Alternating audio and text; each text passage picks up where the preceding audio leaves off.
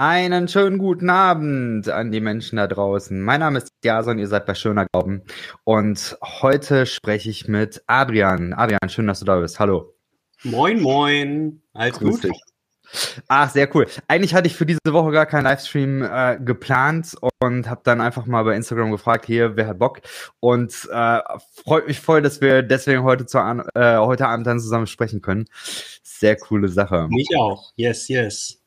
Sehr bin gut. gespannt, was wir heute so übereinander erfahren werden. Ich bin auch mal gespannt. Ähm, ja, auf jeden Fall. Ähm, wir haben ja schon mal einen Live-Talk zusammen gemacht, ähm, allerdings da auf Instagram. Ähm, von daher, es kann vielleicht sein, dass der eine oder die andere Zuhörerin das auch mitbekommen hat. Nichtsdestotrotz, ähm, vielleicht ganz kurz am Anfang, Adrian, erzähl mal kurz, wer bist du, was machst du? Ja, Leute, also wie der Name schon sagt, ich bin der Adrian. Ähm, ich bin auf Instagram und YouTube so ein bisschen unterwegs, beziehungsweise auf YouTube momentan nicht aktiv als The Adrian Reason, weil ich mir irgendwann Anfang der Pandemie gedacht habe, irgendwie, es gibt halt nicht wirklich Leute, die sich mit Atheismus oder Humanismus, beziehungsweise einfach mal der Gegenseite von Religion auseinandersetzen. Zumindest jetzt nicht, ich sage jetzt mal im jüngeren Spektrum. Mittlerweile gibt es da ein paar mehr, was ich eigentlich ganz cool finde. Ja, und das ist, was ich tue. Ich, äh, ich glaube nicht. ähm, und ja, dann war ich bei Leroy, dadurch ist ja auch der Jason auf mich aufmerksam geworden und hatte dann auch Bock mit mir zu sprechen, was natürlich ziemlich cool ist. Ähm, ja, ich war mal anders, definitiv. Ich war mal ein bisschen angriffslustiger, vielleicht auch ein bisschen frecher. Aber ich sag mal, wenn man sich wirklich mit der Materie beschäftigt und ich finde es halt einfach ultra interessant, das ist so ein bisschen, äh, für andere Leute wäre es ein Guilty Pleasure, für mich ist das halt einfach super faszinierend.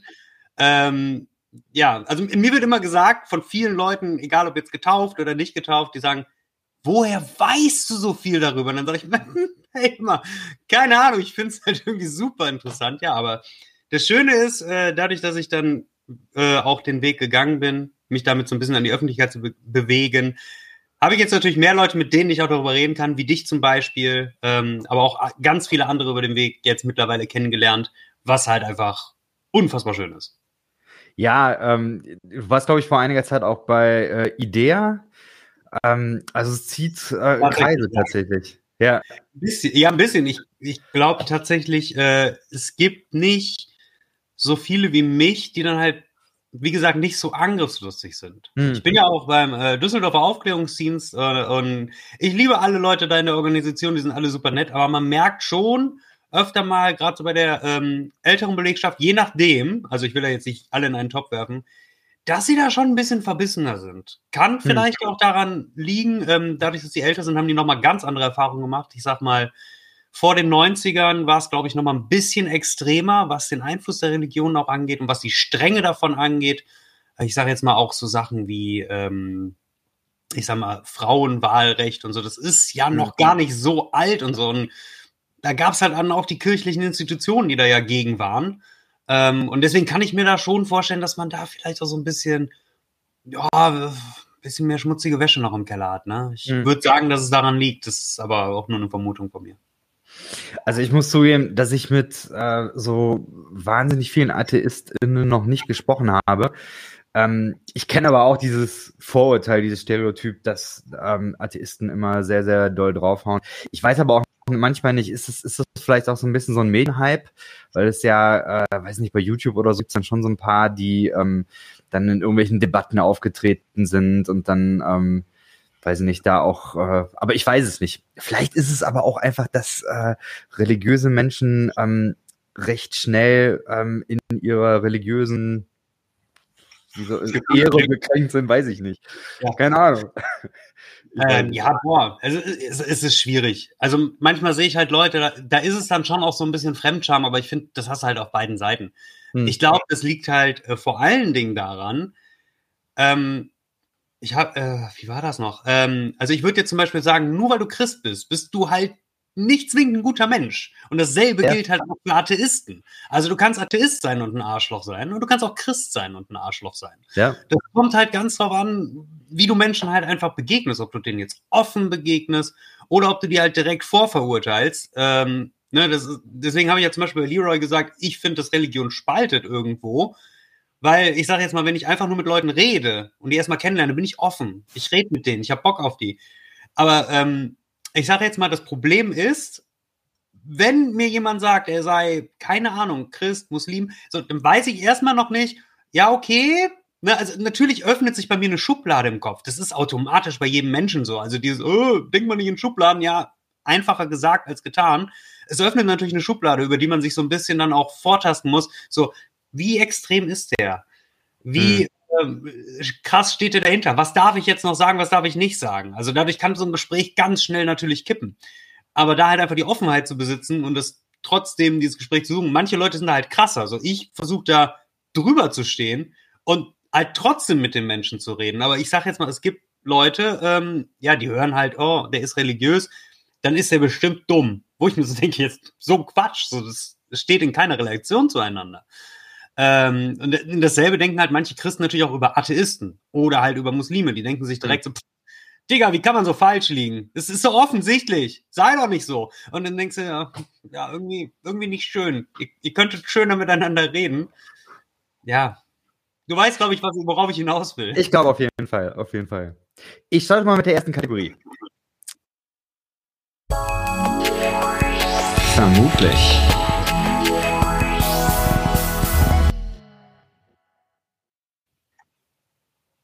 So, ich habe die Community online gefragt, was sie so für Vermutungen über dich haben. Ja, und du wolltest es mir nicht vorher sagen. Ja, definitiv nicht. Definitiv Mega nicht. Ich, äh, ich bin äh, ansonsten, was äh, Fragen angeht, okay, ich habe es heute verbaselt, weil es äh, heute alles ein bisschen lang, länger gedauert hat, aber normalerweise bin ich da immer sehr freigebig und sag vorher hier Leute da und da will ich drauf hinaus. Bis auf die Vermutung, das ist äh, top secret auf jeden Fall. Ähm, die Online-Community hat Folgendes äh, vermutet. Die hat gesagt, äh, du als Wuppertaler bist eine coole Socke. ja, unbedingt. Ähm, ja, äh, Entschuldigung. Ähm, das war sehr laut. Ich muss aufpassen. Ich habe ja seit heute das neue Mikro. Ich weiß nicht, wie laut ich bin. Ähm, ja, kann sein. Also ich bin ja Wahlwuppertaler. Ähm, also mein Vater ist ja aufgewachsen, ich selber nicht bin in Lüdenscheid geboren, dann in Rade vom Wald, das ist ein kleines Dorf hinter Wuppertal quasi aufgewachsen, aber am Wochenende mal hier gewesen und fand es mega geil. Äh, hier gibt es auch die einzigartige Schwebebahn, von der bestimmt jeder schon mal ein bisschen gehört hat. Und ja, ich weiß jetzt nicht, ob speziell Wuppertaler unbedingt cooler sind als andere Leute, aber bestimmt. Also ich habe hier nur coole Menschen kennengelernt. Das ist äh, stabil. Ich habe tatsächlich auch eine Zeit lang in Wuppertal gelebt. Ähm, bin nicht erklären geblieben. Wann war das denn? Oh, wann war das? Das muss irgendwie so 2006, 2005, so in die Ecke. Oh ja, okay, da, da habe ich, hab ich noch nicht äh, in den Wuppertaler Bars gearbeitet. Sonst hätte ich nämlich gesagt, habe ich dir bestimmt mal ein Bier äh, gezapft. Weil das sagen nämlich oft immer Leute, ich kenne dich doch. Du hast doch mal da in der Bar gearbeitet. Ah, okay. Hm. Es gibt eine weitere Vermutung. Und zwar ähm, wurde vermutet, dass du konfessionslos aufgewachsen bist. Ja, doch, würde ich so unterstreichen tatsächlich. Ähm, beziehungsweise meine Eltern haben äh, mich und meine Geschwister nie taufen lassen. Mhm. Das war sehr zum Unmut der Stiefeltern meiner Mutter. Die war nämlich erzkatholisch.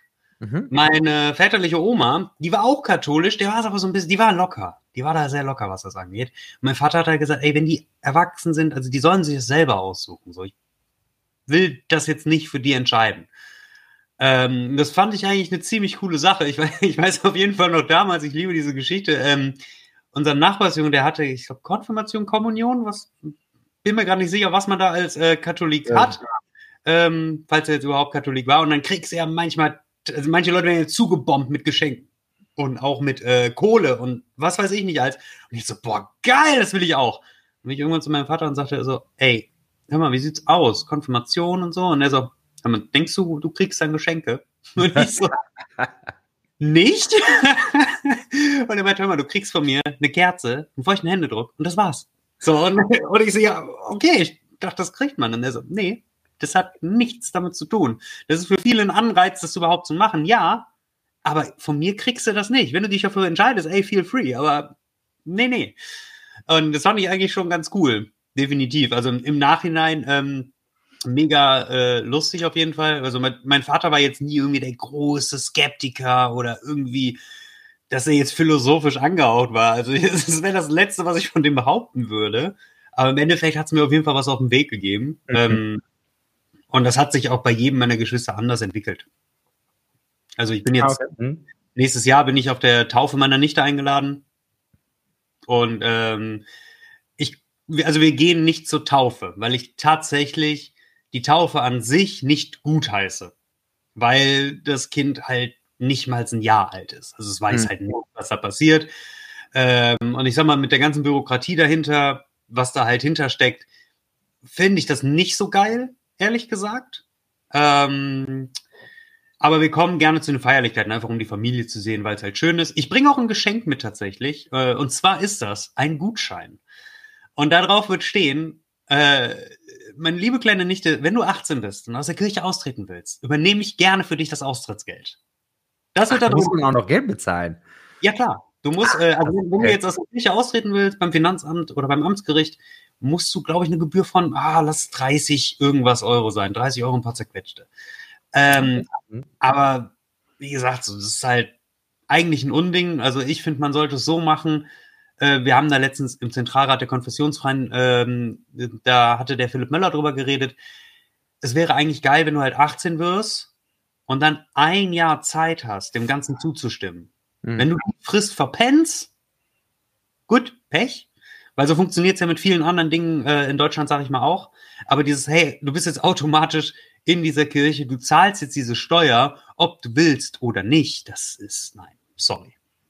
Geht nicht. Mhm. Also, ich finde das halt äh, auch gesetzesmäßig ein bisschen fragwürdig. Aber gut. Ja, ich glaube, äh, das ist tatsächlich Neuland für mich ähm, als, äh, ich sag mal, evangelikal, freikirchlich geprägter Mensch. Alles für mich, äh, ja, aber. Ja, ich weiß, also das finde ich, das ist ja auch das, was ich an der Freikirche tatsächlich geil finde. Also jeder kann halt was dabei geben, so mhm. viel wie er Bock hat. Äh, und diese Taufe, die ist halt an nichts gebunden. Au außer jetzt vielleicht an Jesus Christus natürlich. Mhm. Ähm, aber das finde ich halt eigentlich ganz cool an den Freikirchen, ne? Mhm. weil äh, man darf ja nicht vergessen, es gibt ja solche und solche Freikirchen. Ähm, und ich sag mal, das ist definitiv einer der Vorteile. Das war auch etwas, äh, wo der Avi, mit dem ich bei äh, Leroy war, wo der mir zugestimmt hat, wo der auch gesagt hat, so, hey, das mit der Kirchensteuer, mhm. mit der Taufe, das, das ist Quatsch, das geht gar nicht. Die Evelyn schreibt also, in der Schweiz kostet Austreten nichts bei der Landeskirche. Ist voll easy. Die Schweizer. Die Schweizer mal wieder. ähm, ich äh, guck mal gerade, ich glaube, ich habe sogar noch eine Vermutung und dann äh, starten wir mal, dann geht's mal weiter. Und zwar eine Vermutung habe ich noch, und zwar ähm, wurde vermutet, dass manche Glaubende für dich sympathischer sind als manche Nicht-Glaubende oder Atheisten. Nee, würde ich, würde ich so nicht, würde ich so nicht sagen. Nee. Das, also, es, kommt ganz individuell auf den Menschen an sich an. Also, hm. äh, ich sag mal, gerade durch diesen Internetaktivismus, den ich halt habe, äh, ich sage jetzt mal, wenn man sich da einfach mal bei mir in den Kommentarspalten halt so umschaut, muss ich ganz einfach sagen, das ist sehr gemischt. Ne? Es gibt die total fanatischen Spinner äh, an Christen. Ich habe es letztens erst in meiner Story gepostet, wo halt einer irgendwas über Homosexualität äh, meinte, besser äh, zu wissen und das war so ein Quatsch. Also so ein Käse habe ich noch nie gehört. Und dann hat äh, der Per Asmussen, den kennst du ja wahrscheinlich auch, mhm. ähm, der hat sich dann auch versucht, mit dem zu unterhalten. Und jetzt darf man ja auch nicht vergessen, ey, der Per, der ist selber gläubig. Und er mhm. studiert gerade Theologie. Also wenn es einer weiß, ist dann der, ne? Und der Typ so, nee, nee, und macht auch irgendwelche krassen Vermutungen über den dann halt und so, du bist auch in der Kirche missbraucht worden, so, deswegen bist du voll verletzt. Und du denkst, Digga, what the fuck? So, wie kannst du das denn hier überhaupt in den Raum werfen? Das ist eine Frechheit. Also, ja, also, wie gesagt, also es gibt solche und solche, ne? Also man kann sich mit ähm, Leuten wie dir oder dem Peer oder auch dem Jan Brechlin zum Beispiel, mit dem ich bei IDEA war, äh, besser unterhalten über Religion. Weil es halt echt viele, ich sage jetzt mal Otto Normalverbraucher gibt, die es gar nicht interessiert. So, das ja, ist so der Vorteil, definitiv. Aber ich würde jetzt Sympathie auf jeden Fall nicht an der Konfession an sich festmachen. Finde ich sehr nachvollziehbar. Ähm, Cool, das waren erstmal so die Vermutungen. Jetzt ähm, habe ich hier gerade so eine Serie am Laufen. Ähm, da geht es um Hoffnung. Mhm. Und ähm, die Grundidee ist, äh, also jetzt eher ein, ein christliches Gespräch, ähm, weil ich glaube, es gibt so eine christliche Grundhaltung, ähm, ja, es gibt Krisen in der Welt und es ist schwierig und so weiter. Aber eigentlich als, als ChristInnen nicht so das Ding, weil Gott wird das schon alles wieder richten. Und ich würde in dieser Serie eben sagen, das ist ein schwieriges Bild von Hoffnung, weil Hoffnung, wenn man es theologisch ähm, gut durchdenkt, aus meiner Sicht eben bedeutet, du musst Verantwortung für diese Welt übernehmen. Ähm, du kannst eben nicht einfach sagen, am Ende macht äh, Gott alles wieder gut. Jetzt bist du als Atheist äh, heute hier und ich finde da mal äh, spannend, aber die andere Seite zu sehen, nämlich ähm, wie siehst du denn als Atheist ähm, Hoffnung? Also sozusagen, gibt es für Atheisten etwas, kannst du mit dem Begriff Hoffnung was anfangen? Hm, mit dem Begriff Hoffnung kann ich definitiv was anfangen. Ja, klar. Ähm, wahrscheinlich nicht im christlichen Sinne. Ne? Also ich sage jetzt mal, ich erwarte ja nach meinem Tod eigentlich nicht viel. Ähm, ich habe allerdings natürlich auch den Vorteil, dass ich sehr optimistischer Mensch bin. Also ähm, auch wenn halt irgendwie alles so ein bisschen bricht, ich versuche immer manchen Sachen auch was Gutes abzugewinnen. Manchmal finden Leute das auch so ein bisschen scheiße. So, ne, so, keine Ahnung, hey, Leute, ich weiß, das Haus brennt, aber ist schön warm, oder? Also jetzt natürlich nicht äh, genau sowas, aber so de, um den Dreh, so ich versuche irgendwie immer allen Sachen was Gutes abzugewinnen. Die Leute denken so, Digga, was? Nee, es ist gerade scheiße. So, und ja, mir fällt es schwer, mich manchmal aufzuregen. Ich bin ein grundlegend ein optimistischer Typ und ähm, bis jetzt ist ja immer alles gut gegangen. Ne? Mhm. Also, äh, wir sind ja quasi ja, sind wir noch eine, nee, wir sind nicht die Nachkriegsgeneration. Ich glaube, wir beide sind Millennials, wenn mich nicht alles täuscht. Oh Gott, ja, irgendwie sowas. Bei den ganzen Generationen, aber auch überhaupt Gen, nicht mehr. Gen Y, glaube ich, ne? Müsste hinhauen. Könnt, könnte sein, Ir irgendwo mhm. äh, da um den Dreh. Und ich sag mal, einerseits so der, ja, der letzte Weltkrieg, der ist nicht so lange her und irgendwie ist es in meinem Kopf so, dass ich manchmal halt so denke, nee, die sind nicht so dumm, dass sie so einen Scheiß nochmal machen. Gleichzeitig passieren dann so Sachen wie die Ukraine, wie im Nahen Osten, wie jetzt gerade im Iran. Jetzt bin ich aber in der privilegierten Situation, dass das nie nah an mir dran war. Mhm. Also wirklich nie. Also ich bin 88er Jahrgang. Das heißt, durchweg eigentlich immer nur relativ positive Sachen oder halt weit weg von mir. Ne? Mhm. Also irgendwie der Mauerfall, cool, ja, Deutschland ist wieder eins ja, irgendwo im Osten, äh, da, da leben ganz viele Nazis und äh, in der Nachbarstadt, da haben sie ein Flüchtlingsheim angezündet. Also das Ding ist, das Schlimmste, was mir bis jetzt im Leben halt passiert ist, ist, dass im Phantasialand, als wir in der Parkschlange standen, hinten einer reingebrettert ist. So, das ist, also das ist, ist für mich ein Privileg. Das ist das Schlimmste, was mir je passiert ist. Also in Form von, das hätte mir richtig krass schaden können. So, und wenn ich das, ja, wenn ich das so sehe, finde ich, weiß ich nicht. Hm. Vielleicht fehlt mir dann auch einfach so ein bisschen das ernst zu nehmen. Ich finde das schon krass, wenn Leute halt zum Beispiel aus dem Flüchtlingsgebiet kommen. Wenn die mir erzählen, dass sie, also wie viele Kilometer die zu Fuß gelaufen sind, dass sie in einem Schlauchboot saßen, bis die halt hier in Deutschland überhaupt erstmal angekommen waren. Das sind Sachen, die sind unvorstellbar für mich. Äh, wie gesagt, weil ich halt in diesem optimistischen Privileg lebe. Ne, ähm, wie ich gerade schon sagte, was manchmal auch manche Leute ein bisschen zu Weißblut treibt, wenn man da zu optimistisch ist, aber ich habe bis jetzt immer ziemliches Glück gehabt. Mhm. Äh, und ich glaube, daher rührt natürlich auch ein bisschen immer so diese Hoffnung, so von wegen, ey, alles wird schon irgendwie gut werden. Weil ist, dann halt Athe ist dann Atheismus äh, eine Sache für Privilegierte? Ah, die Statistiken würden sagen ja.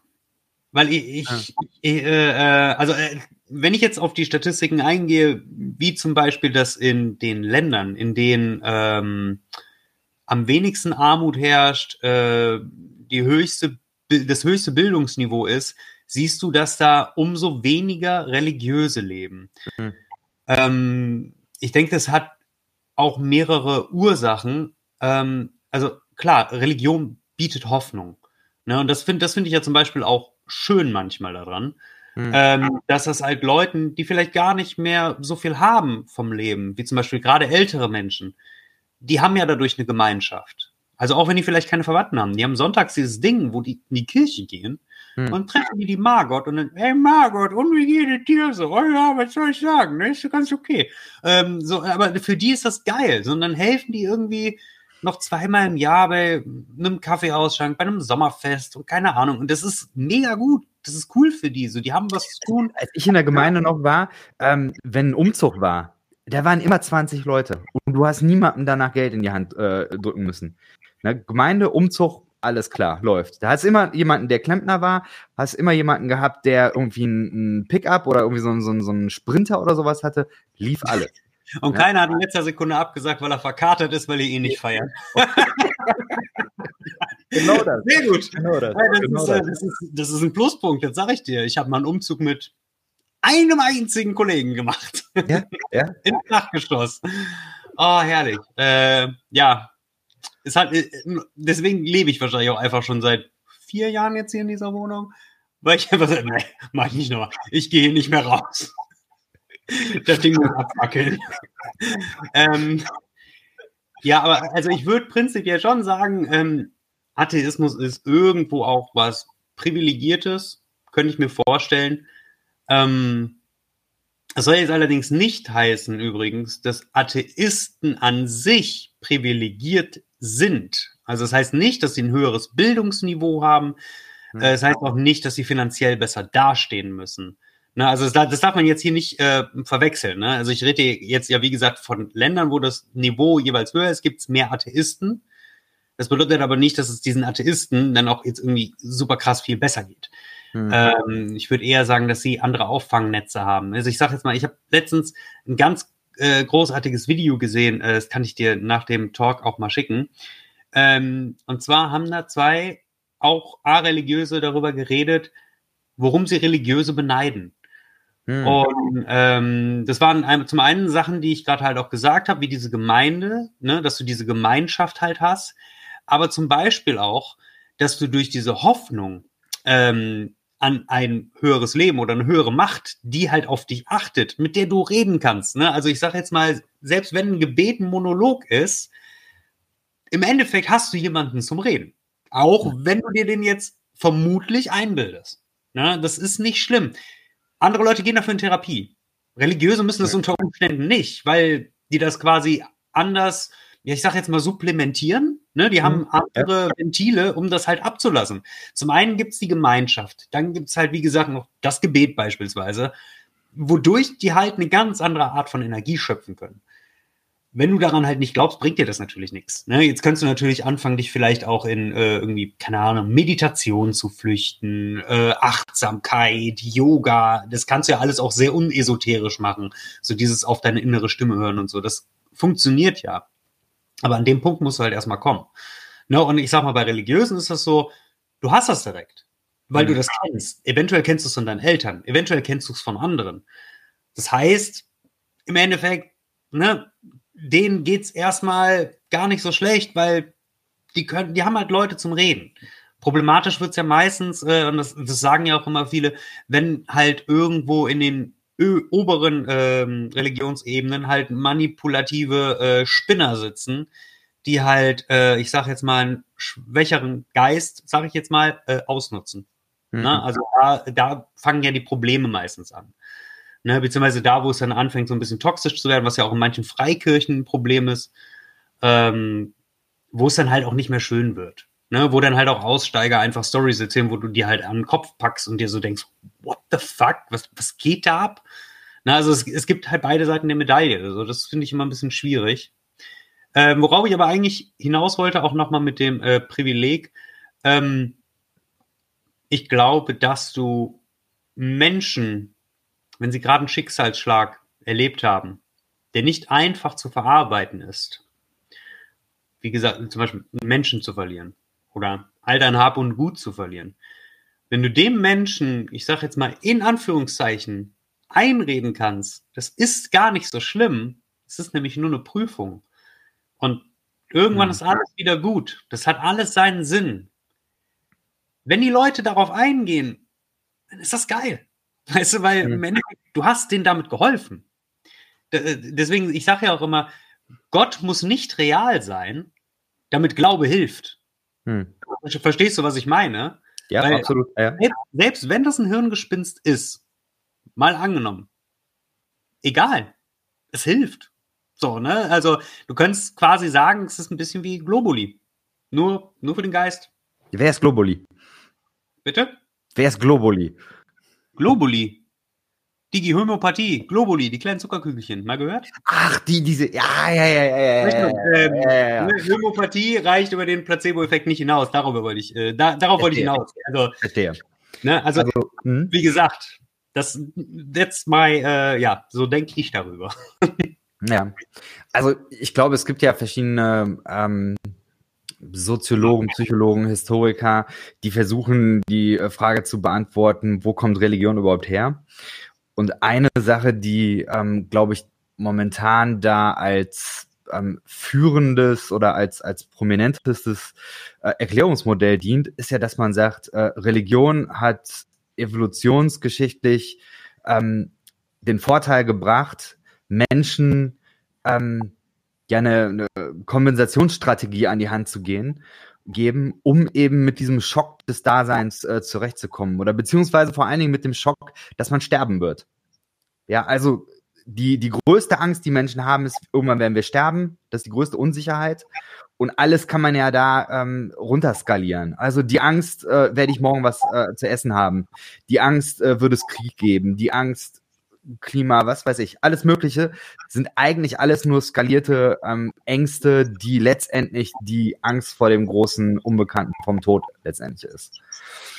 Ähm, ja, kann ich, kann ich was mit anfangen. Die, die Frage ist, ähm, äh, wenn, wenn Religion daherkommt, ähm, also was, was ist dann die, die, äh, die Lösung für dich jetzt als Atheist? Also ähm, wenn man jetzt mal sagt, diese Überforderung, die Menschen vielleicht erleben können, wird dadurch begegnet, dass es Religion gibt. Was, was machen dann Atheisten mit dieser äh, Überforderung?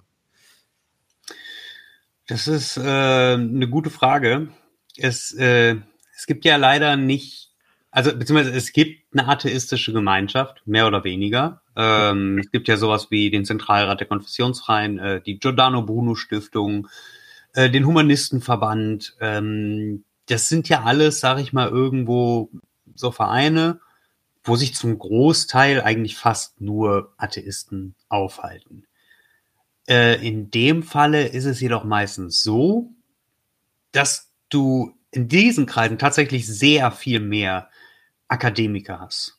Hm. Oder halt Leute hast, die ähm, sich halt denken, ich, ich möchte gern was bewegen, ich möchte gerne Alternative bieten können.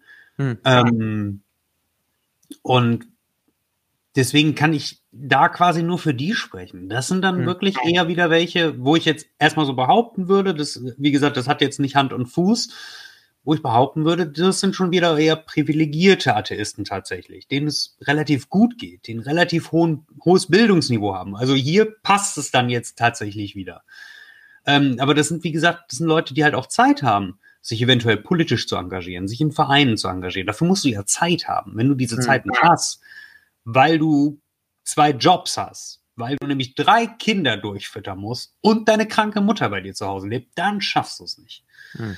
So, mal angenommen. Ne? Jetzt, ähm, deswegen kann man da, glaube ich, gar nicht so immer von den Atheisten sprechen, oder wie der Atheist das macht. Ich kann hier wirklich nur aus eigener Erfahrung sagen, wie ich Dinge mache. Und mhm. das war es tatsächlich. Also äh, ist schwierig zu sagen, weil auch da gibt es ganz viele verschiedene ähm, Arten von Menschen, die sich auf verschiedene Art und Weise ähm, äußern und so weiter. Also es ist, wie du merkst, es ist, es ist nicht einfach. Es ist also, äh, ich sag mal, äh, Atheisten sind so facettenreich wie die Konfessionen des Christentums. Ne? Da gibt's ja auch unzählige, mit unzähligen Traditionen. Und das ist bei denen nicht anders. Hm. Ich habe es letztens äh, auch in einer meiner Stories gepostet. Ähm, auch Atheisten glauben eine Menge Quatsch. Die glauben halt nur nicht an Gott. So, ne? Aber die hm. glauben eventuell keine Ahnung, dass es eine Corona-Verschwörung gibt. Hm. Die glauben, keine Ahnung, was weiß ich, was die sonst noch glauben. Da gibt es ganz viel. Ich mach mal die nächste Kategorie. Das äh, schließt sich, glaube ich, glaube ich, ganz gut an. Meme der Woche. Oh, ich bin gespannt, welches es geworden ist. Auch diesmal hat das Internet abgestimmt. Ich habe es äh, nicht verraten. Ähm, es ist folgendes geworden hier. Ein, äh, ja, wie, ich weiß gar nicht, wie man das nennt. Eben diese, diese Plakatwände, Schilder von irgendwelchen amerikanischen Kirchen. In die sind manchmal Fall, echt der Hammer. Ja, ja. Diesmal Church of Christ. Und die haben dann äh, außen dran geschrieben, The more educated we become, the further we move away from God. Also je mehr gebildet wir sind, desto weiter weg ähm, äh, bewegen wir uns von Gott. So, ähm, meine Frage an dich wäre, wie, wie siehst du denn das äh, Verhältnis von Glauben und Wissen? Äh, teils, teils. Es äh, wird ja immer wieder gerne darauf hingewiesen, dass es ja auch Wissenschaftler gibt, die gläubig sind ähm, oder wie viele Physiker gläubig waren, die irgendwelche bahnbrechenden Entdeckungen gemacht haben. Äh, ja, ich, ich würde es nicht grundsätzlich voneinander ausschließen. Ähm, aber ich würde es jetzt auch nicht komplett unterstreichen. Also ich finde, man kann nicht einfach sagen, äh, Christen sind dumm oder ungebildet. Ähm, ich höre gerade meine Stimme ein bisschen doppelt. Ich weiß nicht, ob das ich bei dir ist. Okay, nee, dann ist ja, dann ist ja gut. Also, solange das den Podcast nicht stört, ist das ja im Endeffekt gut. Ähm, so, wo war ich stehen geblieben? Äh, ja, genau. Also ich, ich finde nicht, dass das zwingend was mit Wissen zu tun hat. Ich glaube aber, ähm, dass du natürlich dadurch, dass du dir Wissen aneignest, eventuell mehr ins Zweifeln gerätst. Hm. Ähm, zum Beispiel Charles Darwin, äh, der hat, ich, ich kann das komplette Zitat natürlich nicht original wiedergeben, aber der hat gesagt, ähm, je mehr er über die Evolution herausgefunden hat, desto schwerer fiel es ihm, am Ende halt noch irgendwie diesen Glauben aufrechtzuerhalten. Mhm. Weil das natürlich irgendwo Lücken geschaffen hat. Das hat halt irgendwo dieses so, boah, fuck, das, das ändert ja jetzt irgendwie alles, was ich gerade rausgefunden habe. Mhm. Also, ne, also ähm, je weiter du kommst, äh, da gibt's ja auch dieses, der Gott der Lücken, ich weiß nicht, ob dir das ein Begriff ist. Also je mhm. mehr man rausfindet, wo man dann halt einfach merkt, so, da steckt nichts Magisches dahinter, gibt's eventuell aber noch so eine kleine Lücke, die man auch nicht so ganz erklären kann. Das ist, das ist dann der Gott der Lücken. So. Da, pflanzen die sich dann immer so ein bisschen ähm, rein, wo es dann auch ziemlich lustige Argumente und Gedankenspiele halt äh, zu gibt, äh, wo Leute dann versuchen, Argumente dafür zu finden, warum das denn jetzt so wäre. Aber ähm, äh, da gibt's eine äh, gute Story auch von ähm, Richard Dawkins, äh, schreibt das in, in seinem Buch Der Gotteswahn. Mhm. Ähm, da war er ein kleiner Junge und er hörte nachts immer so ein richtig schlimmes Flüstern. So, also wirklich so, dass er Angst hatte, halt auch. Und das war immer, wenn er halt, ähm, ja, keine Ahnung, bei seiner Oma geschlafen hat oder so. Und irgendwann in der Nacht hat er sich halt mal gedacht, so, ey, komm, das kann nicht sein. Er ist diesem Flüstern halt nachgegangen. Und hat das dann auch rausgefunden. Und zwar war das der Wind, der durchs Schlüsselloch pfiff. Hm. Aber je weiter du davon entfernt standest, desto mehr hörte sich das an wie so ein richtig weirdes Flüstern. Es wird da wahrscheinlich irgendwo Gollum in der Ecke hängen und dann, mein Schatz. So, du kannst ja als Mensch viele Sachen irgendwo reininterpretieren. Und solange du dem nicht nachgehst und vielleicht mal guckst, hat das vielleicht auch einen, einen anderen Ursprung, hm. kannst du dann natürlich alles Mögliche reininterpretieren. Und ich glaube, das ist eher so das Ding. Also ich würde, wie gesagt, nicht sagen, dass Christen dumm sind. Es gibt sehr schlaue Wissenschaftler, die glauben. Wahrscheinlich mehr aus ähm, emotionalen Gründen als aus rationalen Gründen. Aber nichtsdestotrotz kann es für viele Leute, glaube ich, so ein bisschen halt einfach ja die eigene Gedankenwelt nochmal aufwühlen. Dass du halt, mhm. dass du anfängst, das zu hinterfragen. Und ich glaube, das ist das, was vielleicht manche Kirchen wirklich auch äh, vermeiden möchten. Ne? Also, das wäre jetzt so da meine Ansicht. Ich bin mir manchmal nicht sicher. Ich glaube, dass ich im Moment sagen würde, ähm, also ähnlich wie du, ich glaube nicht, dass äh, Glaube oder Unglaube etwas mit äh, Intelligenz zu tun hat. Aber ich stelle mir diese Frage ähm, so, so ein bisschen anders. Ich frage mich nämlich, was führt eigentlich dazu, dass bestimmte Menschen, also zum Beispiel mit denen ich aufgewachsen bin oder Menschen, ähm, die in einem ähnlichen Setting wie ich aufgewachsen sind, was führt dazu, dass sie sich daraus entwickeln und andere bleiben ja eben drin? So, also quasi ich das von, von hinten auf oder, oder versuche das von hinten zu beobachten. Und ähm, ich äh, merke eben, es gibt Leute, die, die in, in ähnlichen Kirchengemeinden wie ich aufgewachsen sind, die haben das Gleiche studiert. Das sind auch ähm, am Ende Akademiker, das sind Leute, die ähm, auch Geisteswissenschaften, vielleicht auch Geschichte und Deutsch oder so studiert haben, aber die bleiben eben genauso in ihrem Mindset. Und für mich gibt es eigentlich bislang zwei Erklärungsmodelle. Das eine ist, dass ich glaube, dass wir Menschen ähm, äh, ja mit gewissen Brillen auf die Welt gucken. Und wenn man sich eben entschieden hat, ich äh, bleib weltanschaulich eben in dieser Glaubensbrille, dann kann ich trotzdem sehr intelligent die Welt versuchen, durch diese Glaubensbrille zu erklären. Und da auch, äh, also vielleicht brauchst du dann sogar eine extra Intelligenz, also eine besonders hohe Intelligenz, weil ich sonst ja gar nicht diese ganzen ähm, ja, Widersprüchlichkeiten ähm, irgendwie vereinbaren kann. Weiß nicht, ob das äh, äh, Sinn ergibt. Ähm, also was weiß ich, wenn ich in der, wenn ich in der Schule höre Evolutionstheorie, aber ähm, mein Glaube sagt mir, na, das ist eine sieben-Tage-Schöpfung, dann muss ich ja extrem viel ähm, Intelligenz aufbringen, äh, um das irgendwie miteinander in, in, in Einklang zu bringen oder so. Also Vielleicht, weil da muss ich ja viele Argumente durchgehen, muss ich mir irgendwie was Neues ausdenken oder so. Es gibt Schulbücher. Es gibt Schulbücher, die eben ähm, so diese Kreationismus-Variante ähm, äh, eben erklären. Da glaube ich, das, das müssen intelligente Leute sein. Die andere Seite ist aber, dass ich glaube, dass, ähm, ähm, dass, es, dass es dann doch auch bestimmte Dinge gibt, die, ähm, die bei frommen Leuten nicht so stark ausgebildet sind. Also sozusagen wie, wie Muskelpartien, die, ähm, also jetzt auch nicht grundsätzlich bei Glaubenden, aber bei, bei manchen, dass das vielleicht so, so ein Ding ist, dass man eben bestimmte Dinge stärker trainiert und andere Dinge eben nicht so stark trainiert. Weiß nicht, ob du damit was anfangen kannst oder wie du das siehst. Ähm, ich sag mal, es, es gibt ja tatsächlich viele äh, Muster, äh, in Glaubensgemeinschaften, hm. äh, die ja, ja, ich, ich finde es schwierig, ähm, aber ich sage jetzt mal gerade Sekten zum Beispiel. Wir nehmen jetzt einfach mal eine Sekte, es muss jetzt keine christliche sein, sondern irgendeine. Da geht es ja quasi echt so, dass sie versuchen, dir über einen positiven Weg einzureden, dich beispielsweise von der Außenwelt abzukapseln dich nur mit einer Sache zu beschäftigen, dich nur darauf zu fokussieren und alles andere wegzulassen, auch die eigene Familie wegzulassen und so weiter und so weiter. Im Endeffekt wollen diese Sektenführer, und das sehr bewusst, einfach nur Zugriff auf dich.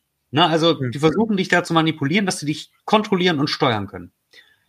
Jetzt ist es so, dass das Christentum schon so alt ist, dass du da halt einfach teilweise, glaube ich, so richtig implementierte Techniken hast, wo die, die das halt nutzen, also Leute, die das vielleicht eventuell predigen, so Pastoren, Pfarrer, wie auch immer, vielleicht gar nicht mehr merken, was die damit eigentlich anstellen. Ich sag jetzt mal, wenn du wirklich äh, dir jetzt, sag ich mal, gerade so ähm, erzkatholische äh, Christen anguckst, die das alles sehr, sehr genau nehmen, so ich, ich nehme jetzt mal die Bischöfe und so, dann merkst du schnell, dass sie vielen neuen Ideen sehr ablehnend gegenüber sind. Also die, die Katholiken sind ja leider alles andere als progressiv in den meisten Fällen. Ne? Die versuchen es immer so ein bisschen, aber mh, hm, so, so, so mehr als Ideen stecken dann selten auch dahinter.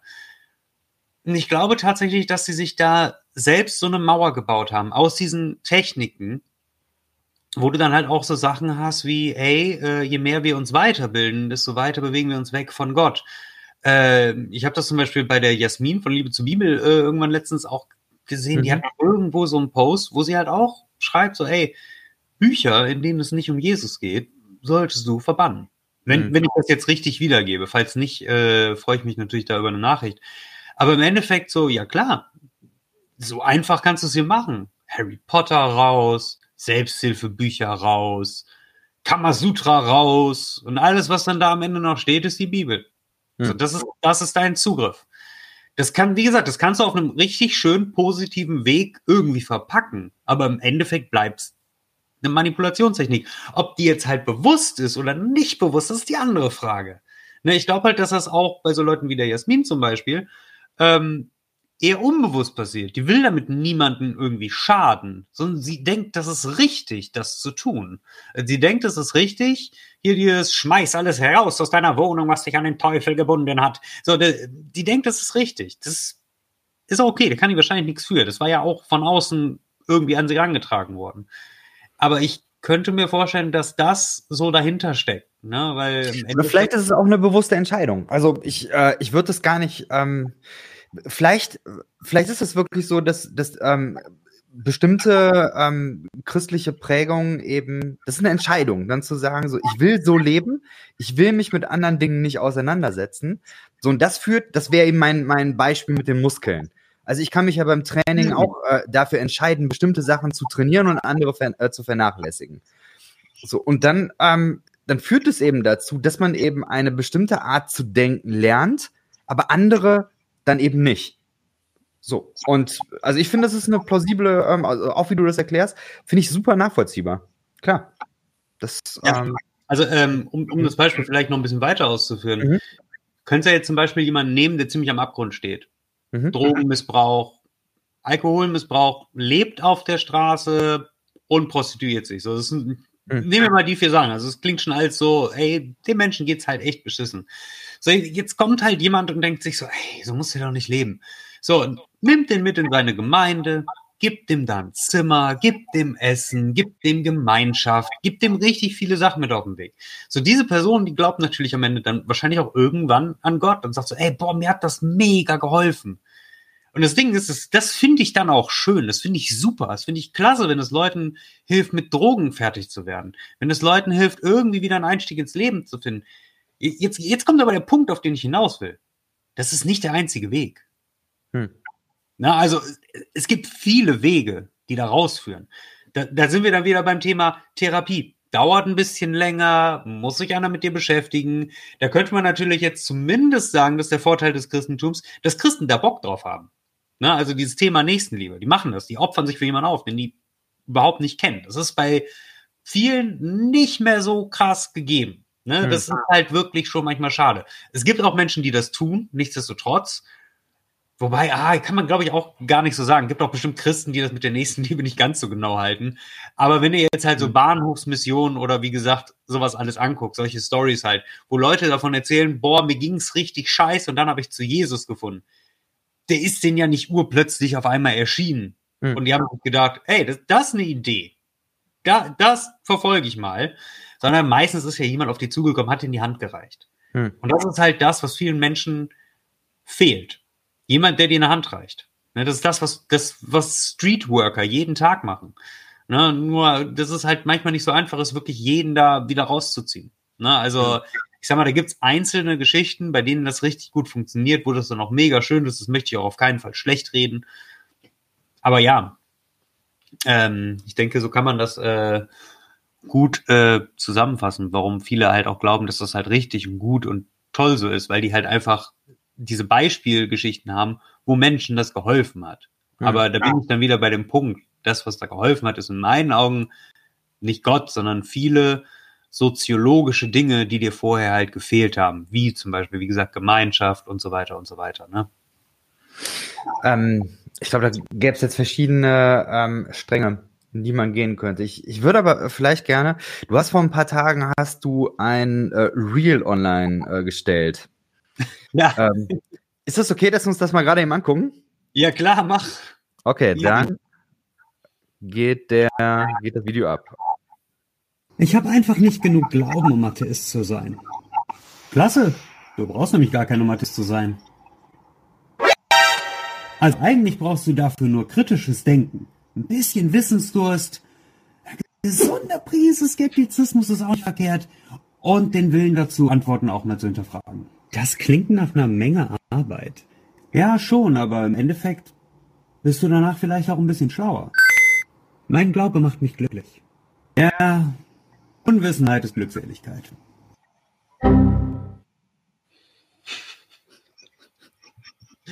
Yeah. Ich finde, du hast einen coolen Humor. Also ich, ich feiere das sehr. Es ist ein sehr äh, witziges Video. Sehr cool. Ähm, ich bin an verschiedenen Stellen da, ähm, da hängen geblieben. Eine, ähm, eine Stelle, ähm, ich glaube, da haben wir jetzt aber schon viel drüber äh, gesagt. Also dieses, ja, wenn du, wenn du eben bestimmte Form von Wissen hast, dann brauchst du keinen, äh, keinen Glauben mehr. Ähm, Vielleicht sag aber trotzdem noch mal zwei, drei Sachen. Was sind denn für dich so die Dinge? Ich nehme noch mal dieses äh, Bild mit dem Muskel, wo du sagen würdest, das wäre alternativ zur Religion wichtig auszuprägen oder zu trainieren. Ähm, Autorität nicht automatisch zu respektieren. Hm.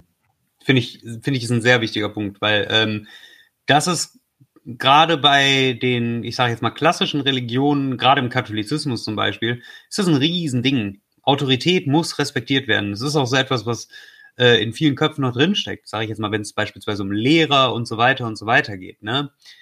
Ähm, und ich finde, ja, natürlich, jeder Mensch hat Respekt verdient. Ne? Also, don't get me wrong. Mhm. Aber nicht aufgrund seiner Autorität, sondern aufgrund seines Verhaltens. Hm. Weil ich glaube, jeder, der gerade zuhört, egal ob Atheist oder Christ, wird mir zustimmen. Jeder von uns hatte einen beschissenen Lehrer irgendwann beim Leben und einen richtig geilen Lehrer.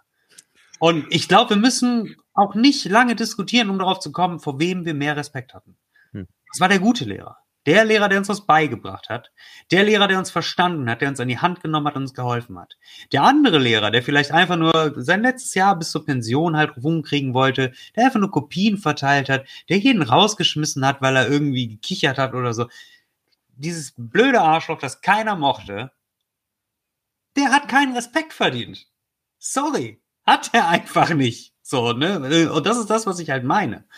Ähm, also ich bemesse Menschen an ihrem Verhalten, wie sie sich anderen gegenüber verhalten, wie sie sich mir gegenüber verhalten. Das ist für mich was, womit man sich meinen Respekt halt verdient. Na, und deswegen sage ich zum Beispiel, ey, Autoritäten sind nicht grundsätzlich was Respektables, nur weil die eine Autorität sind. Na, also wir haben zum Beispiel in Wuppertal früher einen sehr nahbaren Bürgermeister gehabt. Den hast du ab und zu mal im Kneipenviertel getroffen. Der war super nice drauf. Super easy Dude. Und deswegen mochte ich den auch einfach unfassbar. Weil der halt einfach mal, hey, ich, ich brauche unbedingt noch Bier. So, ne, und, das war halt einfach super nett, noch eine respektvollen Art. Und das war dem auch scheißegal, dass er Bürgermeister ist. Er hat einfach sein Ding gemacht. Und das fand ich cool. So, ne, und das meine ich halt so. Ich habe nicht Respekt vor dem gehabt, weil der Bürgermeister war. So, das war mir egal, weil im Endeffekt kommt es auch an, wie ist er mir gegenüber. Und ich glaube, dass das in vielen Religionen halt immer noch der Fall ist. So, ich sage jetzt mal, da gibt's ja dieses, ähm, der Vater als Führungsding der Familie. Darüber steht dann wieder der Pastor, darüber steht dann der Bischof und was weiß ich, was da nicht alles kommt. Hm. Ne, also nur weil du eine bestimmte Position hast, hast du nicht recht. Hm, auf jeden Fall. Ja. Guter Punkt. Ich äh, schmeiß die nächste Kategorie rein. Irgendwo gelesen.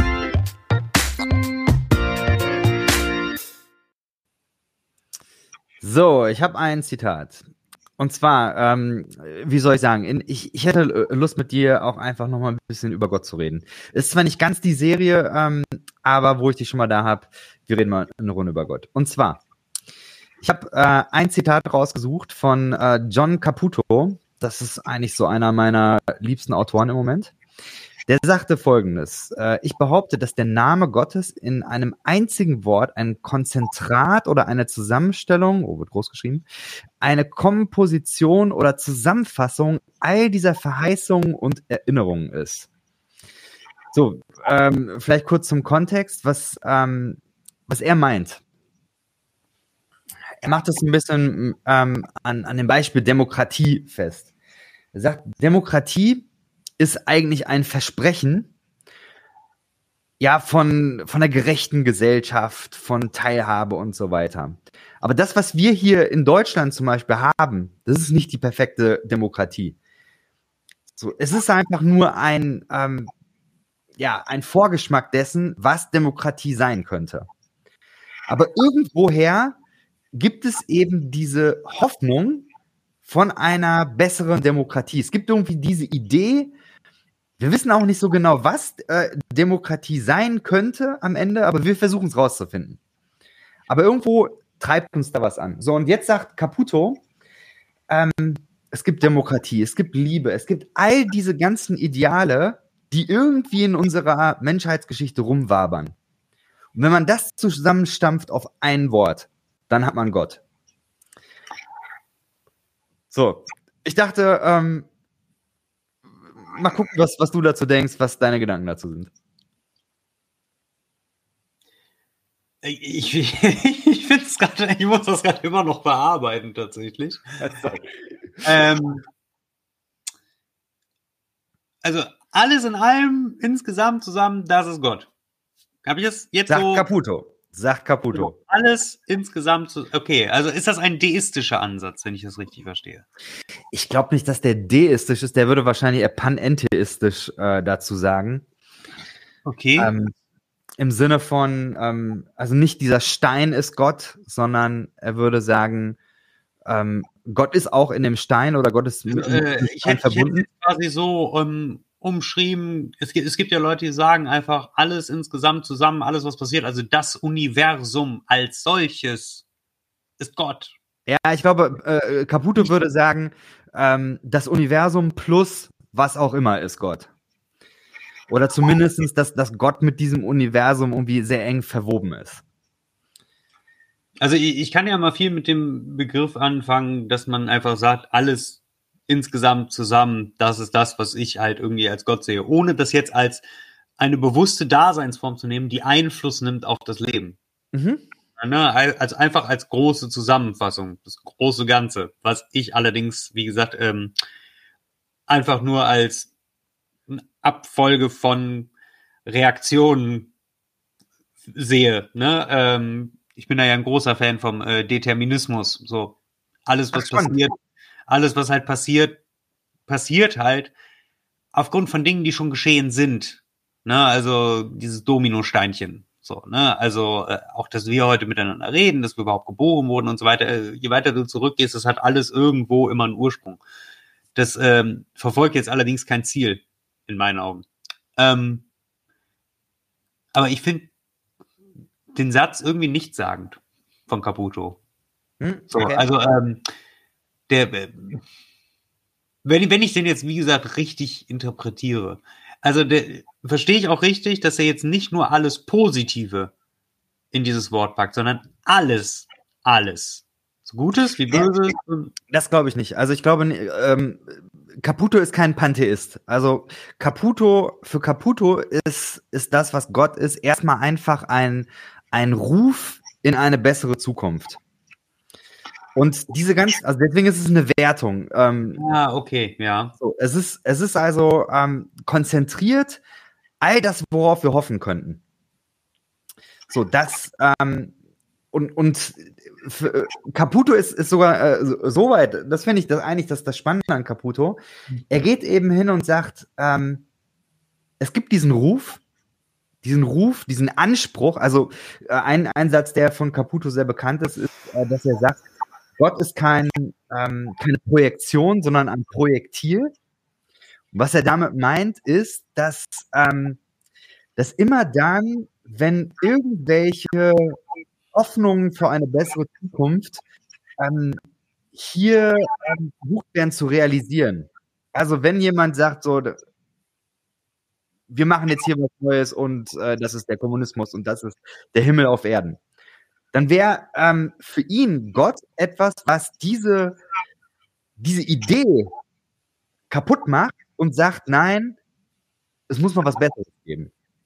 Okay. Meint, meint Caputo den abrahamitischen Gott? Äh, Caputo ist Katholik tatsächlich. Ähm, Okay. Und das ist, das ähm, ist, das wäre das ja. wäre für mich nämlich noch äh, eine wichtige Sache, weil ich kann immer viel mit dem Begriff anfangen, ja, wenn man den einfach metaphysisch ähm, für irgendwas benutzt, was man selbst als höhere Macht sieht.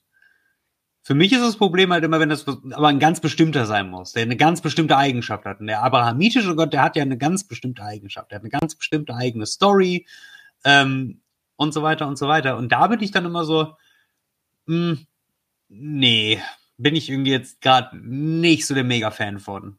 Ähm, Erzähl mal, warum nicht? Was ist, was ist das, was dir an diesem Gott, ähm, oder was sind deine besten Argumente, deine, deine Ideen? Warum dieser Gott nicht? Weil man einfach viel zu viel Gedankengymnastik aufbringen muss, um viele seiner Verhaltensweisen im Alten Testament zum Beispiel zu erklären. Also dieses äh, allgütige und perfekte und alles, was ihm da halt zugeschrieben wird, da verwechselt er mir ehrlich gesagt so oft die Meinung und macht ja, zu und, und widerspricht zu oft seinen eigenen Gesetzen. Und das wird dann halt sehr einfach weggewischt, indem man halt sagt, das gilt für den nicht. Der weiß das besser. Das heißt, eigentlich gibt es keine Erklärung, warum er das macht, sondern man hat das hinzunehmen. Hm. Womit wir wieder beim Ding sind mit Autorität wird halt einfach hingenommen. Ähm, und das, das finde ich schwierig. Das ist halt dann für mich das, wo ich halt anfange dann halt zu hinterfragen. Und wenn halt am Ende nur dieses, ja, Gottes Wege sind unergründlich, dann denke ich so, ja, toll, das ist keine Antwort, das lässt mich halt unbefriedigt zurück. Ähm, und wie gesagt, er hat seine Meinung halt ab und zu mal geändert. Ja, also gibt's ja die, wo ich gerade abrahamitisch gesagt habe, die geilste Story, Abraham. Abraham, opfer dein Kind. Okay, alles klar, mach ich. Hey, Diggi, warte, warte, warte, warte. Ist okay, ist okay, passt. So, warum will er das auf einmal nicht mehr? Wenn er allwissend ist, wenn er allgütig ist, wenn er allliebend ist, jetzt mal ganz abgesehen von dem Trauma, dass äh, der Sohn von Abraham, also was der davonträgt, dieses Trauma. Sorry. Also entweder du bist halt allwissend und weißt halt, ja, wird er für mich machen, muss ich nicht testen. So, also entweder bist du da halt safe oder du bist halt nicht safe. So, und das sind halt diese ganzen kleinen Stories. Und dann wird halt immer gesagt, ja, aber du betrachtest das mit, mit einem, mit menschlichen Denken. So darfst du nicht da rangehen. Das ist göttliches Denken und das, das hat schon seinen Sinn. Und dann denke ich immer so, ja, ja, also damit kann ich mir ja alles schön reden. Es ist tatsächlich so, dass das meine wahrscheinlich die Lieblingsgeschichte in der ganzen Bibel ist für mich. Ach, also, crazy. Es ist wirklich so, es ist wirklich so. Ich habe ähm, auch, ich, ich habe einige tatsächlich, aber ich habe keine Favorite. Ähm, also die kommt für mich auf jeden Fall in die äh, Top 5, glaube ich. Auf jeden Fall. Aber ähm, auch, wie, wie ich sagen würde, nicht in dem Sinn, wie ich sie beigebracht bekommen habe. Als man mir die, diese Geschichte früher beigebracht hat, war immer ganz klar, äh, pass auf, wenn Gott etwas sagt, dann machst du das. Und wenn das bedeutet, dein eigenes Kind umbringen, du machst es einfach. Ne? Also es ist eine, eine Geschichte gewesen, die ähm, mir beibringen sollte, Autoritäten um alles in der Welt ähm, ja nicht zu hinterfragen, sondern einfach blinder Gehorsam macht das. Gott weiß es besser und so weiter. Und äh, ich habe dann allerdings mal eine ähm, jüdische Auslegung, also eine Interpretation dazu, äh, die hat mich umgehauen. Und seitdem ich, äh, ich liebe das. Weil diese Geschichte geht ja so. Du hast erstmal Gott. Gott befiehlt Ab äh, Abraham, bring deinen Sohn um.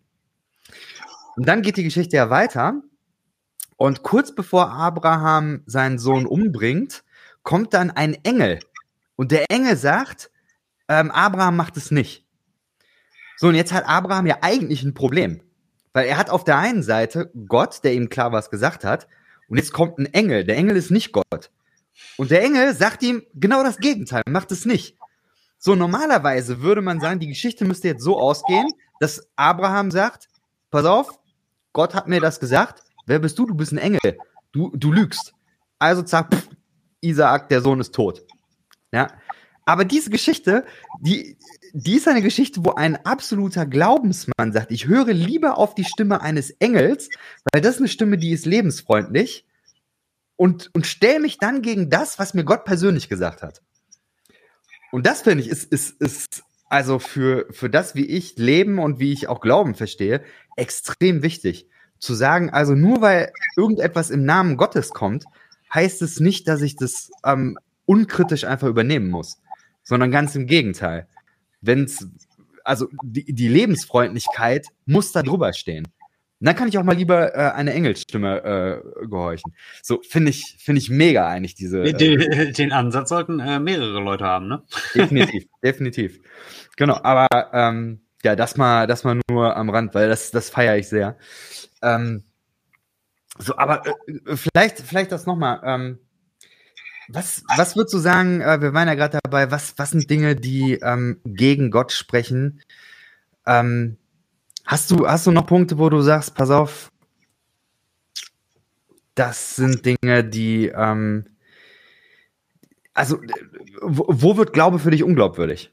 Äh, da gibt's, äh, boah, da gibt's, gibt's eigentlich so viele äh, Dinge. Ich glaube, das liegt halt auch einfach daran, weil ich mich natürlich auch super gerne mit beschäftige. Äh, zum einen natürlich einfach durch ähm, die ganze Menge an verschiedenen Religionen, die es gibt. Ja. Aber auch wenn du jetzt zum Beispiel in Religionshistorik halt guckst und dir halt anschaust, äh, wo kommt das denn alles her? Äh, Gerade die abrahamitischen Religionen, basierend im Endeffekt fast alle auf dem Judentum.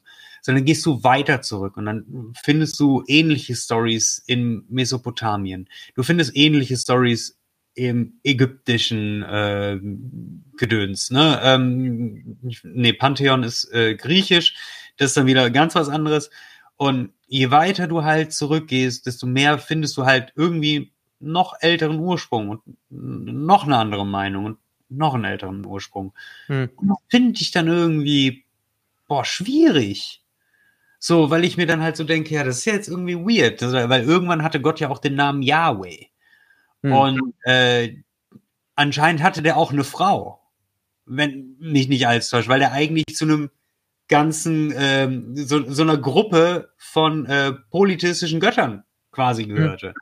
Ähm, und da denke ich mir halt so, also entweder wurde er übel krass missverstanden, ähm, so was ich halt schon mal weird finde. Hm. Äh, und die Bibel äh, zeigt das ja auch an vielen Stellen. Die Bibel sagt ja nicht, dass es nur einen Gott gab. Er sagt ja, du sollst keine anderen Götter neben mir haben, was quasi Hm. impliziert, es gibt welche. Hm. Und die werden ja auch teilweise äh, benannt. Ich glaube, Baal äh, spielt eine Rolle, unter anderem, wenn mich jetzt nicht alles täuscht. Äh, Ja, ja, sehr prominent. Hm. ähm, und ja, da, da wird's dann für mich so ein bisschen weird, wo ich mir halt so denke, ja, irgendwie, das passt halt auch nicht zusammen, weil das alles auch nur in diesem kleinen, lokalen Teil der Erde war. Und überall woanders hat man nichts davon mitbekommen. Und ich würde doch davon ausgehen, weil am Anfang nimmt er ja Einfluss. Na, also heute ist das ja easy erklärt mit, ey, der hat uns halt quasi jetzt den freien Willen gelassen, wir sollen jetzt selbst entscheiden, es ist jetzt unsere Aufgabe, daraus schlau zu werden. Aber zu dem damaligen Zeitpunkt hat er sich ja noch eingemischt. Das ist ja in den Stories quasi vorhanden. Und zur Zeit, wo diese Stories spielen, gab es schon andere riesige Zivilisationen, die nie was davon gehört haben. Na, also das sind ganz viele Kleinigkeiten, die da einfach nicht stimmig sind. Weil das halt wirklich Zivilisationen waren. Das waren jetzt nicht irgendwie so kleine Buschvölker, äh, die äh, sich da um eine Kokosnuss geprügelt haben. Oder was auch immer. Sondern das waren große Zivilisationen. Also da musst du nur China dir zum Beispiel angucken, die Inka, die Maya, so. Irgendwie ist da nie was von dieser Message gelandet. Das ist die Message, die heute Missionare in die Welt tragen. Weil sie Hm. glauben, das wäre ihre Aufgabe. Aber damals, als er noch den Einfluss hatte, und vor allen Dingen die Macht, also wenn man sich halt die Stories anguckt, was der alles konnte, in Anführungszeichen, ist es überhaupt kein Problem, jedem Menschen äh, zum damaligen Zeitpunkt kurz die Message ins Ohr zu flüstern, Digi, ich existiere. Benimm dich. Ich sehe dich. That's it. That's Jetzt sagen aber ganz viele, jetzt sagen aber ganz viele, ja, mir ist Gott begegnet. Und äh, die würden ja genau das sagen. Also mir hat, äh, mir hat der was ins Ohr ge- geflüstert. Was sagst du dazu? Also wie, wie ordnest du das ein? Ähm, ich sag mal so. Ich, ähm, hast du mal von Divine Hiddenness gehört? Ähm, nee, sag mal. Ich glaube nicht. Und zwar ähm, geht es ja im Sinne davon, was ja oft gesagt wird. Wer bereit ist oder wer nach ihm sucht, der wird ihn finden. So im, Groben. Das ist Mhm. so ein sehr gerne gesagter Spruch im Christentum. So, jetzt ist es so, ich, ich bin offen. Ich, du, hast, du, du hast noch gesagt, oder fandest es richtig lustig, als ich jetzt letztens äh, bei Idea gesagt habe, Diggi, ich brauche nur ein kleines Zeichen. Ich brauche Mhm. nicht viel. So, und dann so, wenn ich meinen Autoschlüssel suche und dann ertönt eine Stimme und sagt, bisschen weiter links. So. Das wäre so ein Ding. So, ich, ich brauche nicht viel. Und ich würde schon sagen, ich war auf der Suche. Ich würde schon sagen, ich habe mir gewünscht, gehofft, es gäbe ein bisschen mehr. Weil ich es irgendwie cool fände. So, und ich würde jetzt nicht sagen, ich habe mich davor verschlossen. Ich würde jetzt auch immer noch nicht sagen, ich bin davor verschlossen, weil ich weil ja immer noch, ich lese es, ich gucke es mir an. Ich, ich suche ja nach irgendwas. So, aber es, es, gab bis jetzt einfach noch nichts, was mich überzeugt hat. Weil halt immer irgendwie da irgendwas drauf aufbaut, beziehungsweise sobald ich das nächste Kartenhaus entdecke, bricht ein anderes hinter mir zusammen. So. Mhm. Und irgendwie ist das dann weird, weil ich dann immer irgendwann sage, so, was hinter dem Vorhang und dann finde ich den nächsten Zauberer von Oz. So. Mhm. Es ist, ähm, äh, und die Divine Hiddenness, da geht es halt darum, dass er sich quasi manchen Leuten anscheinend öffnet, anderen Leuten wieder nicht. So, wo man dann sich halt fragt, so, ja, woran liegt das denn? Liegt das daran, dass er einen Plan mit mir hat? Dass ich quasi Leute wie dich prüfen soll? Dich in deinem Glauben prüfe? Quasi, das wurde mir auch schon äh, mal gesagt. Äh, so, dass das halt meine Aufgabe ist, wo ich mir denke, ja toll, bin ich jetzt eine Schachfigur oder was? So, ne, wurde ich jetzt mit dieser ganzen Intelligenz, wenn man das so nennen möchte, äh, gesegnet, nur damit ich hier bin, um anderen Leuten auf den Sack zu gehen, damit bei denen sich rausstellt, ob die jetzt cool sind und glauben. So ist das meine Aufgabe, weil das dann auch wieder irgendwie so ein bisschen marionettenmäßig irgendwo, würde ich mal behaupten, und irgendwie wieder unfair. Aber wahrscheinlich wird man mir dann jetzt wieder sagen, Gottes Wege sind unergründlich. ich glaube, ähm, also vielleicht äh, auch mal von mir selber. Ich, ich bin ja ein ähm, so ein bisschen so ein Borderline-Christ. Also ich glaube, es gibt so John Caputos oder so, die, die glaube ich für mich eine, eine ähm, philosophische Sicht auf Gott ähm, formulieren oder Prozesstheologie ist für mich eben ein, ein Riesending, wo ich sage, da komme ich auch mit kritischem Denken irgendwo noch äh, zur Rande. Das würde mich aber, glaube ich, nicht zu Gott führen. Und ich weiß, dass ähm, ich bestimmte Erfahrungen gemacht habe, die ich so einordne, dass ich äh, bereits als Kind ähm, in einem Umfeld aufgewachsen bin, wo äh, Gebet einfach äh, eine Rolle gespielt hat. So immer wieder Gebet, Gebet, Gebet. Äh, ich habe Stunden meines Lebens, habe ich, äh, also wahrscheinlich kann man das gar nicht äh, bezahlen, gebetet. Und ich glaube, dass das auch was mit dem äh, Gehirn macht. Und ich weiß, es hat, es hat Phasen äh, gegeben, wo ich, glaube ich, ähm, auch überhaupt gar nicht mehr etwas so mit dem christlichen Gott anfangen konnte, aber dann irgendwie in so einem Kontext nochmal war. Und auf einmal springen eben bestimmte Dinge wieder ab und ich habe gemerkt, ich fühle das wieder genauso wie früher. So deswegen, ich, ich glaube, dass, ähm, dass da einfach auch eine biologische Komponente hinter ist. So, und für mich, ich würde heute einfach sagen, ähm, ich, ich lasse das offen, ob da, ob das nur Biologie ist oder ob das mehr ist. So, aber ich glaube, dass diese, diese Erfahrungen, die sind, glaube ich, real. Das, das erleben Menschen real. Ähm, weil ich das eben auch von mir selber kenne, wo ich, wo ich sagen würde, ja. Aber ich glaube, dass diese Erfahrungen eben ähm, daher kommen, dass, ähm, dass Menschen bestimmte Übungen gemacht haben. Also es ist wie ein Muskel. Oder es ist eben wie musikalisch sein. Also so erkläre ich mir das. Weiß nicht, wie du das, ähm, ob du, ob das nachvollziehbar für dich ist ähm, ja, ich sag mal, durch ständige Wiederholung stärkt sich ja irgendwo auch was. Das ist schon, das ist schon richtig, äh, würde ich jetzt mal so sagen. Äh, das kann ja in viele verschiedene äh, Richtungen gehen. Das hast, das ja. hast du ja eigentlich bei ziemlich allen Sachen. Ne? Ich glaube, die Muskelgruppe ist schon eigentlich eine ganz gute äh, Erklärung, wie du das gerade schon äh, formuliert hast. Ähm, weil ich sag mal, du kannst Menschen da ja auch mit zu einem Verhalten bringen. Ne, ähm, mhm. Oder um es jetzt ganz simpel runterzubrechen, nehmen wir auch einfach den Pavlovschen Hund. Äh, ist hier ein Begriff? Ja, ja, ja. Mhm. Äh, oder jetzt einfach mal für die Zuhörer, äh, der Pavlovsche Hund. Äh, da ging es halt darum, dass der Pavlov, der hat immer ein Glöckchen gebimmelt, sobald der Hund was zu essen bekam. Und irgendwann hat er sich gedacht, so, jetzt gucken wir mal, was passiert, wenn ich das Glöckchen klingeln lasse. Er kriegt aber nichts zu essen. Und dann fing der Hund an zu sabbern. Einfach nur in der Erwartung. Ne? Also der hatte den quasi ähm, da drauf getrimmt, hm. wenn dieses Glöckchen kommt, weiß er, es kommt Essen.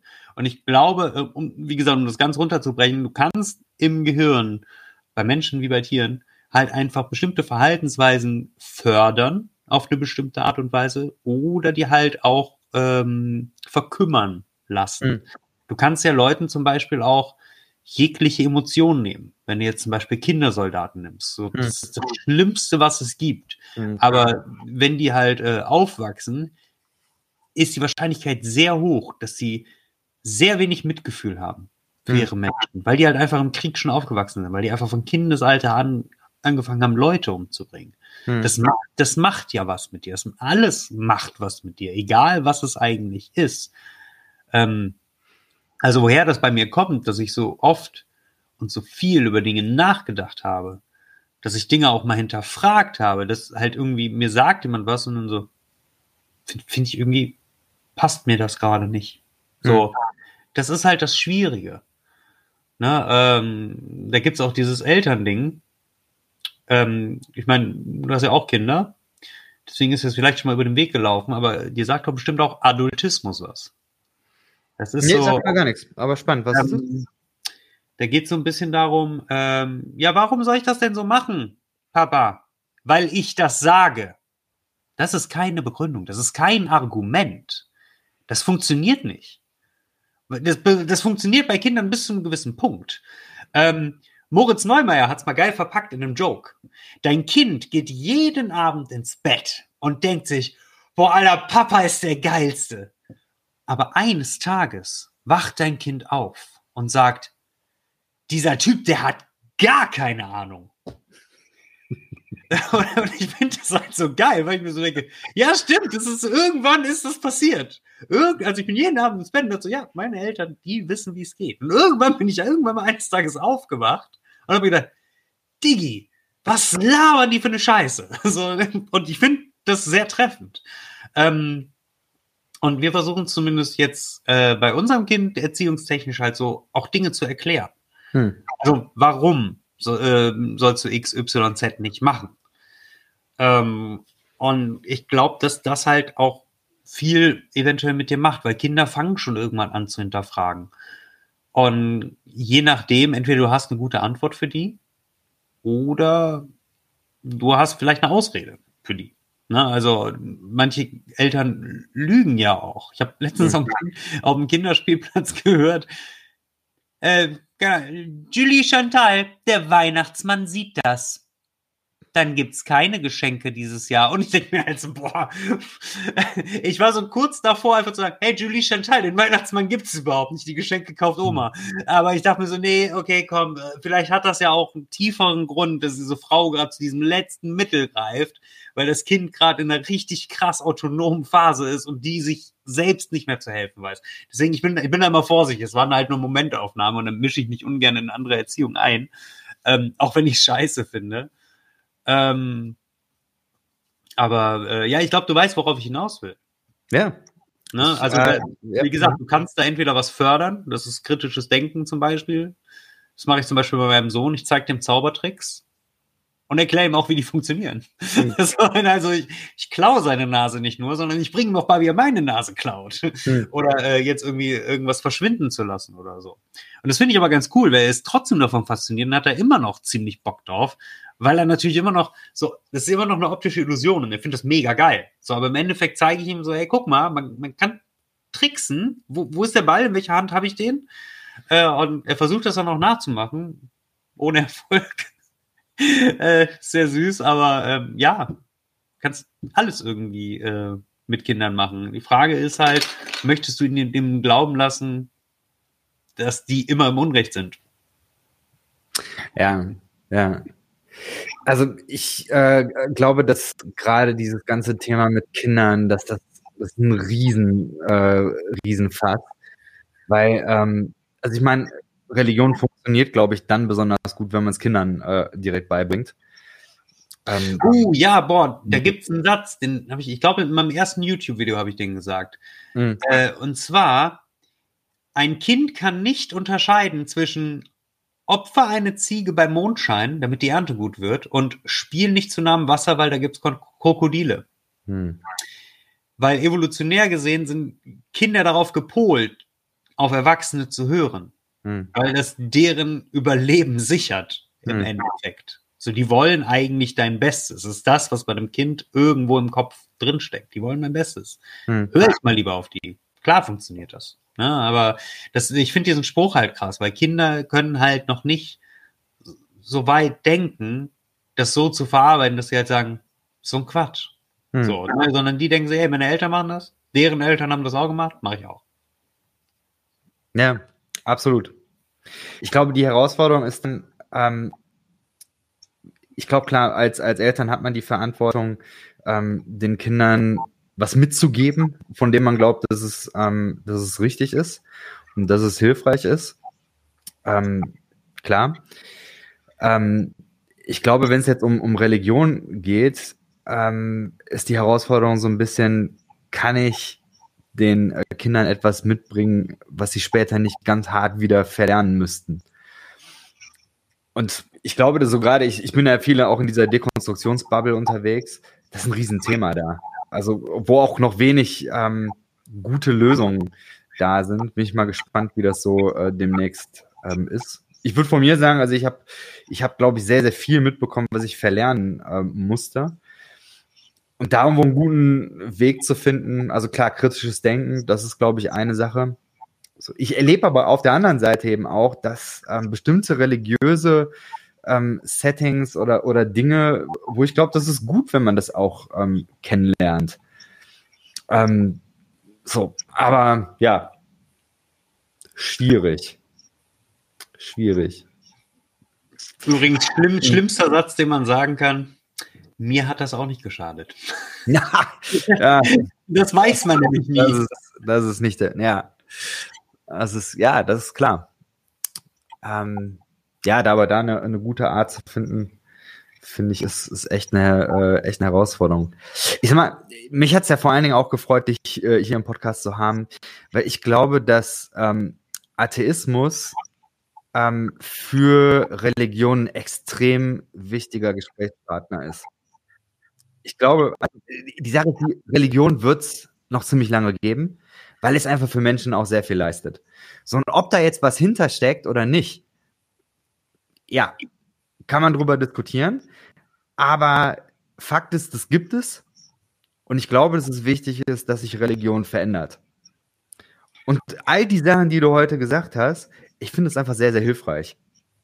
Und ich glaube, dass wenn, wenn Religion sich davor verschließt und eben sagt sowas wie Autoritäten anzweifeln äh, können, kritisches Denken können, ähm, wissbegierig sein, sich breit informieren, ähm, nicht nur, nicht nur in, in seiner eigenen äh, Bubble sein und nicht nur seine eigenen Wahrheiten immer wiederholen, sondern zu sagen, ich muss mich mit anderen auseinandersetzen. Das sind alles so extrem wichtige Sachen, ähm, wo ich denke, es ist einfach mega, dass du dir die Zeit nimmst und da, ähm, ja, ich glaube, es ist einfach eine, eine riesen, riesen Chance auch für Menschen, die, die da zuhören.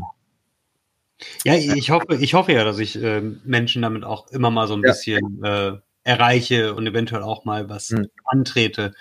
Äh, ich meine, ich habe ja durchaus auch ein paar freche Memes, die so auf meiner Seite so ein bisschen vor sich hinspuken. Aber im Endeffekt, da steckt halt immer auch schon so ein bisschen halt was dahinter. Ne? Ich denke mir Hm. das ja nicht aus, einfach nur um zu flamen. Ähm, wobei, je nachdem, wie weit man zurückgeht, findet man bestimmt auch solche Bilder.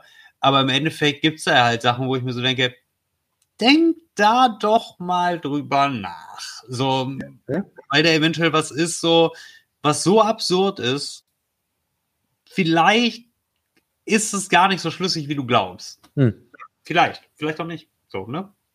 Möchte ich Ja. jetzt nicht mal behaupten, dass ich auch immer recht habe, weil das ist, das ist auch etwas. Geh davon aus, dass du falsch liegen könntest. Das ist Sehr- auch ein sehr guter Leitspruch, äh, den, den jeder Mensch sich wirklich sehr zu Herzen nehmen sollte. Auf jeden Fall. Ja, gutes Schlusswort. Ähm, wir sind jetzt leider nicht mehr äh, zu allen Fragen gekommen. Ähm, sorry für diejenigen, die da noch Fragen äh, geschrieben haben, aber äh, wir sind schon ähm, lang dabei. Deswegen vielen Dank für deine Zeit. Und ähm, sehr cool, dass wir zusammen im Gespräch sind. Ja, hör mal, definitiv. Hat mich auch wieder sehr gefreut, mit dir nochmal zu quatschen. Also, wenn du nochmal Bock hast, sag gerne Bescheid. Wir können da gerne immer mal äh, die Zeit finden. Und dann lass uns gerne quatschen. Ich, mir macht das Spaß. Ich bin da auch immer sehr offen für. Wenn das so harmonisch und schön dann auch läuft, dann ist das immer klasse. Auf jeden Fall. Mach mal. Äh, Komme ich drauf zurück. Vielen Dank dir. Wunderbar. Alles Dann- klar. Ja. Peace out.